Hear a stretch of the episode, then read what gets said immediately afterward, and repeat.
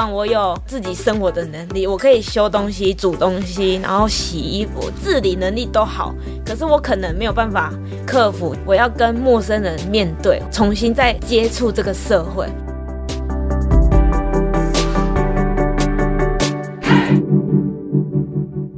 我是什么东西？自理好我，成就好我。我是善慈。本节目由 CCSA 中华育幼机构儿童关怀协会企划录制，邀请你看见施加尔的成长路。上一回为你邀请到曾经一再逃家逃学的冠瑜，他告诉我们安置机构里的同伴和老师如何让他感受到爱和温暖、支持和陪伴。今天我们要继续听听冠瑜如何确立自己的志向，如何为自己的选择负起责任。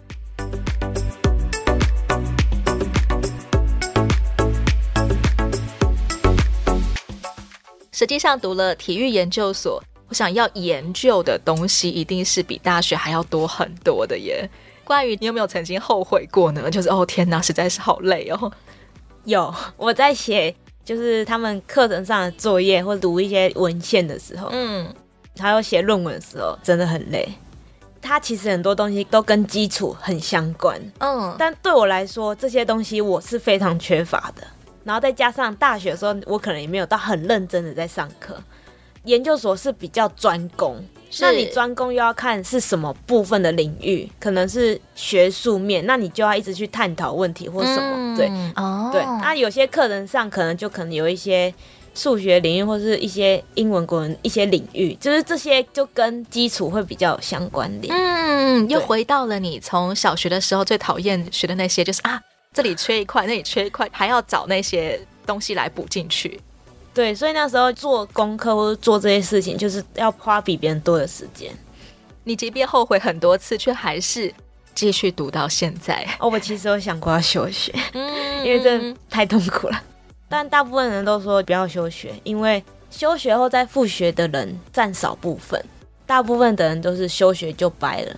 哦，这是经验谈的部分。对，你应该也听进去了，所以你到今天还没有办休学。其实我很犹豫，因为我单子都拿好，嗯、我也都写好了。哇哦，我就只是剩送单而已。哦、对、哦，过程当中你跟你自己的脚力大概是哪两种声音？天使跟恶魔吗？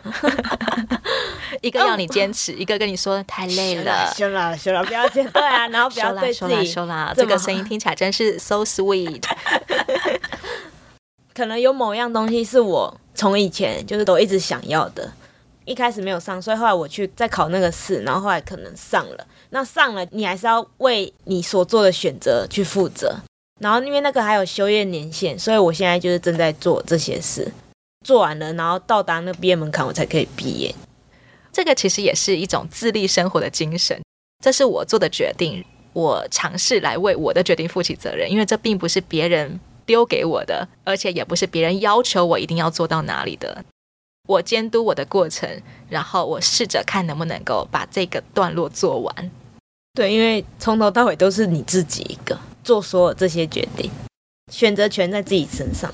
什么样的时刻你会觉得对自己很有成就感？哎，我还蛮不错的。我觉得是达成目标的时候，然后或者是你完成达到预期的时候。真的做到了当初设下的目标，对，你会觉得，哎，我好像完成了一半，或者是至少我有在我自己设定的目标，就是还在那个步道内。目前为止，曾经发生过什么事？你觉得，哇，我做到了，论文有写一半出来了，哇，然后再就是考上我自己想要考那个师培课。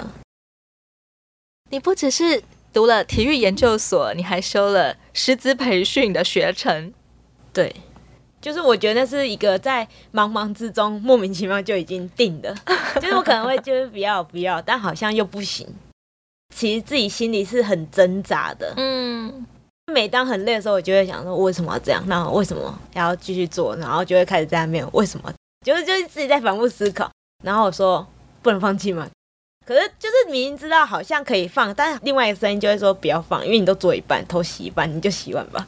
头洗一半了，就是之类的声音，就把它洗完吧。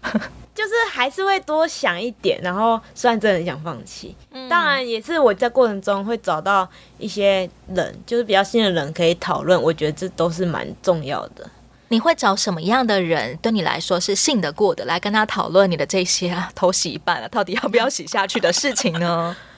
我会找我之前的社工，就是比较信任的社工，oh. 再来就是比较好的朋友，嗯，就可能是之前单位的朋友，就我们可能现在还有在联络。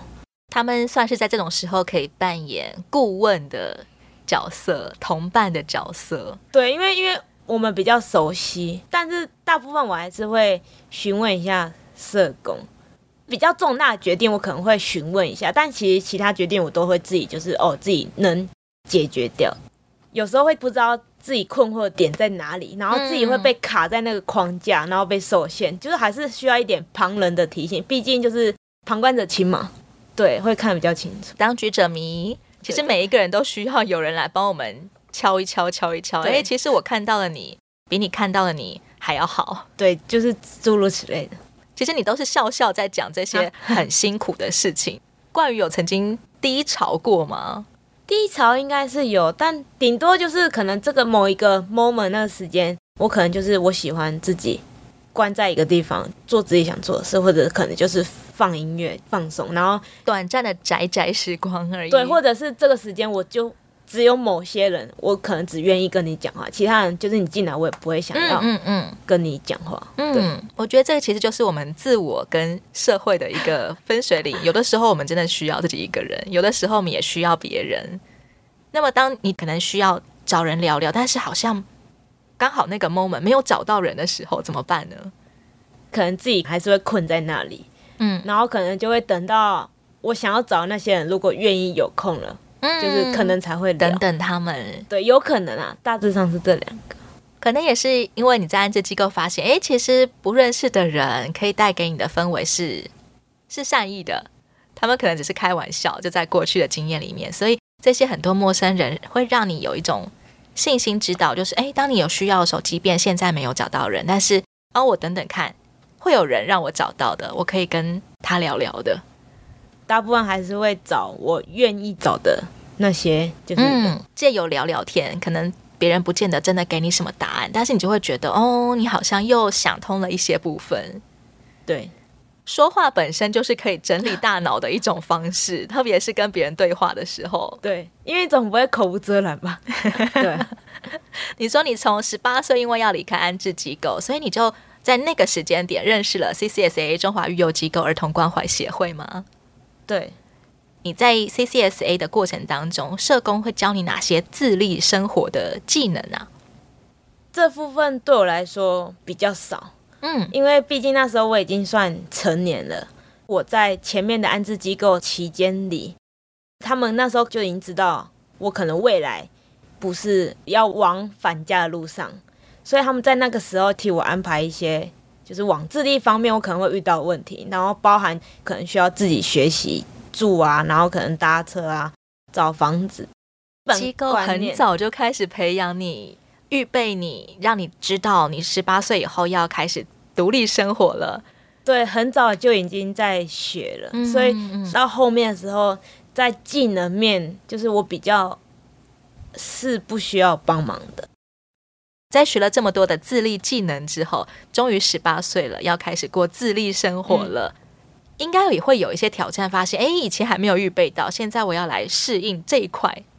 真正展开生活之后，是你自己一个人在外面生活。我觉得这是那时候可能比较没想那么多的。你会把这个简单化，就是你会觉得哎，我就生活啊，有什么好难的嘛？但其实你忘记了。你习惯了那个团体的生活方式，嗯，跟那样的作息方式，就是你已经习惯那样的生活氛围。对。可是你到转转到后面之后，你是一个人在外面生活，然后你同时要面对这个世界，你所有周遭的人都完全不一样了。尽管我有自己生活的能力，我可以修东西、煮东西，然后洗衣服，就是自理能力都好。可是我可能没有办法克服我要跟陌生人面对，或者是我重新再接触这个社会。毕竟在里面被安排的好好的，然后你什么时间你也不会在外面乱来。其实你到外面，我觉得那是一个很陌生的地方。再加上那时候又不在台北读书，生活上一些人际或者是心理上的调试，那些比较是我后来需要学习的。虽然你还在读书，但其实实际上的生活是出社会的生活。对，跟人之间的关系就发现，哎，有很大的不同。你不再是跟一群人住在一起，而是自己一个人住。而你每一天所面对的一大群人都是陌生人，都是社会上不同的人，没有任何关系基础的人。我那时候其实不太会讲话，就是比较安静。嗯，他们顶多问我什么，我才会讲什么。然后他们在聊什么，课业上的问题，我才会答话。大部分我都在做我自己的事情。你会觉得社会人们对你没有这么友善吗？嗯，没有，我会觉得就是我好像有时候想要讲什么，表达什么，可是他们却好像听不懂我想表达的东西。我可能想分享一些，可是他们可能不认识我，或者他们对于那样的认知跟我是不一样的。是，那他们可能就也会有很大的疑问。对我来说，我可能还没有准备好怎么样面对外面这个世界，怎么样面对一群那么多陌生的人。或者是怎么样讲述我的背景，这些都是先前就是我根本没有在准备的事情。对，我也没有预设到原来这么的复杂，跟他们在磨合或相处上，他们可能会觉得我比较特别。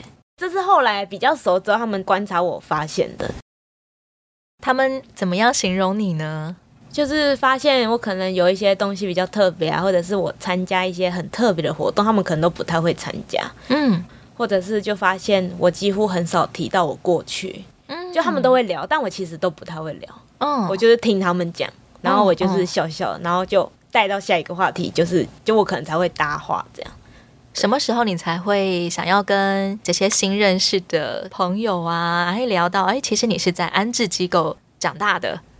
我觉得可能一直都不会，嗯，因为对我来说，信不信任这个人很重要，信任是一回事，可是我觉得他也要懂。这个领域到底是什么东西，而不是我讲了，你还会一直问我那是什么？那是什么？那是什么？这样，嗯，我觉得那个也很疲惫。所以，每当能够跟你以前认识的朋友，现在还保持联络、聊天的时候，对你来说才会是比较放松的。对，不需要讲太多，他就可以知道我在讲什么。而且，我觉得有些问题我们会重复遇到，就我可能遇到，他也会遇到。是对，那只是我们可能面对跟解决方式不一样。有没有一些不是跟你同样背景的人，对你来说，你也可以感受到放松的呢？可能就玩乐的时候吧，嗯，就是不会有任何其他压力，就真的是纯玩乐的时候。嗯，当下其实不太会思考其他事情，对。对，啊你就是好好的玩，能够玩在一起的朋友，也是蛮能够走下去的朋友。对，你总共接受 CCSA 的自立服务大概是多少年？十八岁到现在，差不多有五六年的时间。对，每个月在跟社工呃见面的时候，通常你们会聊什么呢？通常都聊聊我的近况。他好像比较放心我，可能我也比较大了吧，所以其实没什么好操心的。嗯嗯。但可能就是我真的比较忙，然后就聊聊我的近况，然后聊聊最近怎么样，还好吗？然后。可能协会有没有什么活动？问我会不会出席啊？然后就是能不能帮忙啊之类的，邀请你参加一些 CCSA 的活动。对对对，对你来说最有帮助的是什么呢？我觉得是让我知道我需要的时候，就是还是有人在，不会觉得好像我就是完全真的是在外面自己生活。虽然我觉得社工好像也比较放任我，我忙我自己的事情，虽然我不太会怎么样了。就是至少我知道，我可能有事情的时候，我还是可以，哎、欸，我赖他一下，这样。嗯嗯嗯。然后另外一个，我觉得是那个吧，呃，mental 培训。你参加了 CCSA 的 mental 培训，对。这个活动想要培训你成为一个什么样的导师呢？他是希望借助我们这些少年的经验谈，去跟各大机构巡回分享。跟他们说，可能你自立前需要准备什么，那你自立后可能又是怎么样，并且可以鼓励他们。现在的你们并不一定是你们现在所想象的样子，嗯，你们未来也有可能有机会像我们现在这样子。只要你们肯努力，那我们现在给予一些我们走过的路，建议他们，让他们可以少走那些弯路。我觉得是也给他们建立自信心吧。就是成为弟弟妹妹们的 mentor 对榜样。你有曾经收到过这些还在安置机构的弟弟妹妹们给你什么样的回应吗？我记得有有一场有一个小孩，他那时候我分享完下去，就是他们要写回馈单的时间，oh. 然后我们在他们旁边走动，那他们有问题就可以问我们，uh. 啊，我们就会帮他解答。我记得那时候我问他们说：“你们有梦想吧？” uh. 我只记得就是有一个是好像想要当厨师吧，然后有一个是要当服装设计师还是什么的，反正就是设计师。Uh. 然后他们就特别把我叫过去，在他们旁边，就是问我其他问题，问我说，因为我可能在分享的时候没分享到，然后问我说，我的那个梦想，我有没有设什么停损点啊？然后我还没有遇到，可能会想放弃。很高深的问题耶，对对对，弟弟妹妹们身上更细节的地方，我其实没有特别记得，我只特别记得他们就是让我有点意外，把我再叫到他们的旁边，然后再问，因为他们那时候会有一个 Q&A 时间，可是他们没有问，可能不好意思吧。虽然我现在也不太记得他们到底长什么样子，但我就是记得他问我的问题跟他们想要做的事。他们问你其实是很具体的问题。我有跟他们分享我想要做的事，我现在正在努力中。他们针对自己的梦想来问你一些很实际的问题。那如果当我无法实现的时候，我要怎么办？那我会遇到最大的难关会是什么？但我觉得这个比较会是后期，他们有更明确的目标之后才会去思考到这件事情。所以我那时候记得我也没有跟他们讲的这么的细。只是给他们一个方向，我觉得那时候的他们应该是处于在一个犹豫不决的阶段，嗯，是想跟要，我觉得不一样，嗯，对对对，嗯，嗯，我觉得这是要帮他们理清的。他们想做这件事，跟我先前想要读体育班，也许会有遇到同样的状况。他想，但是也许在现实面是不允许的，这也是他可能要思考的。那冠宇的梦想是什么呢？我梦想就是。当一位老师，从我以前到后来是有关联的。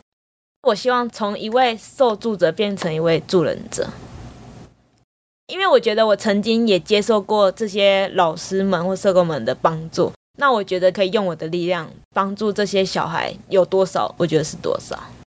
我想从受助者到助人者，特别又要跟老师这个身份融合，显然冠宇一定不是。一个单纯要来为小孩灌输知识的一个老师，你希望自己可以做到什么呢？教学那些一定是很重要的嘛，但是我觉得在过程中可能行为有特殊偏差的小孩，那个老师才更应该特别关注，而不是看起来像草草了事感觉应付掉。嗯。因为你工作就一定要有热忱嘛，你没有热忱，你只为了生活领钱而做的话，那根本没有意义，我觉得啦。那你就失去了你可能老师最一开始的教育爱的那个意义。热忱真的比才华重要，比学士或者学位还要重要。为什么关于一直到现在，你可以有一种渴望去助人的热忱呢？我觉得是从 mentor 的分享开始。哎，应该说，我一开始是受邀参加巡回，那时候我当然会觉得。我又没什么好分享，干嘛找我这样？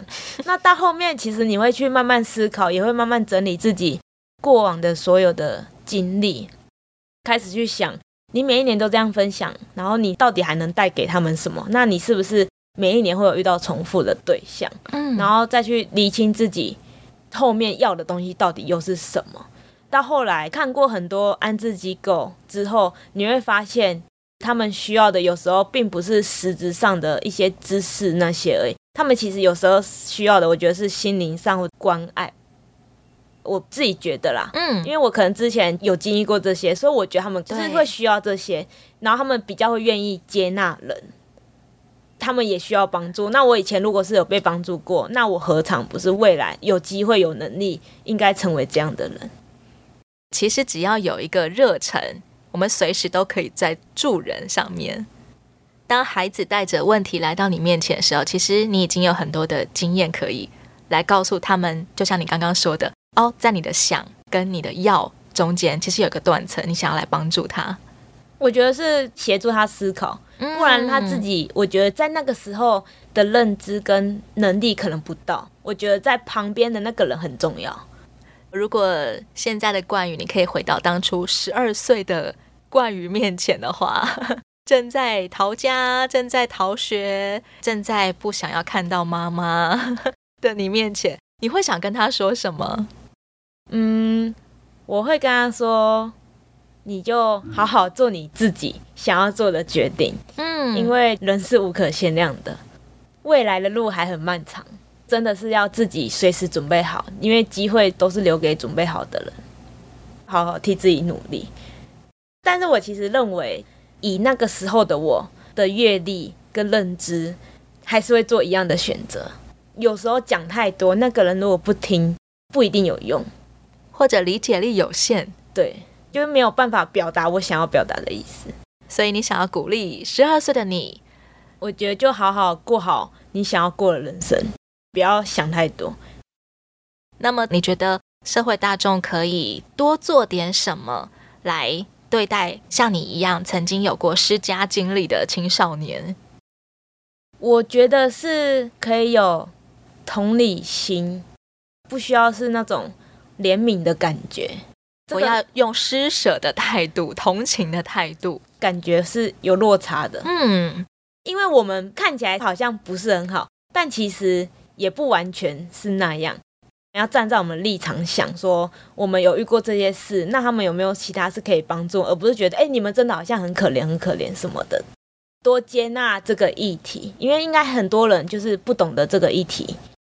不是在自己的生活范围内，你不会去接洽的。我觉得可以，就是多多去看这个议题，然后认识我们。包括你现在正在写的论文，也都跟这些思想有关。对，有关联，就是愿意接纳我们，把我们当正常人在看。嗯，是，整个社会就是一个大团体。缩小来看，我们会说家是社会上一个最小的团体。对现在的冠于你来说。你心目当中的家是什么样子的？就是没有任何的拘束啊，不要有任何的压力，起码不要再重蹈你小时候被对待的方式了。对，就是很放松自我。现在你跟你的妈妈算是什么样的互动方式呢？目前我们其实没有在联络。嗯嗯嗯，只有他们可能真的有需要的时候才会赖我。但大部分我都采不回应的方式，彼此相安无事的，井水不犯河水。对，因为他们应该也会知道我都没回讯息。其实关系都是一种彼此尊重。他们没有理解我的意思，可是我也可能没办法接受他们释出的善意。嗯、可能对我来说这一关还没过吧，他们可能会觉得，哎，他们都释出想要接纳我，可是为什么我一直拒他们千里之外？嗯。但其实这部分没有详谈，但我觉得我们就是陌生人。嗯嗯，对。不管塑造我们成长的环境是什么，我们每一个人心里面其实对于关系都有归属感的需求、安全感的需求。能不能够让我是一个完整的人来长大？CCSA 我们所正在做的事情就是怎么样培养每一个施家的孩子，能够长成自立成熟的大人。对自己负责，也有能力自主来选择。如果正在收听的朋友，你也想为施家少年伸出援手，不管是捐助你的时间、心力、物资、金钱、合作方案，我们都非常欢迎。欢迎你上到 CCSA 中华育幼机构儿童关怀协会的网站，你会找到各种与我们联系的方式。我是善慈，欢迎你订阅追踪。窝是什么东西？自立好窝，成就好我。今天谢谢关宇的分享，我们下回再见喽！谢谢大家，再见。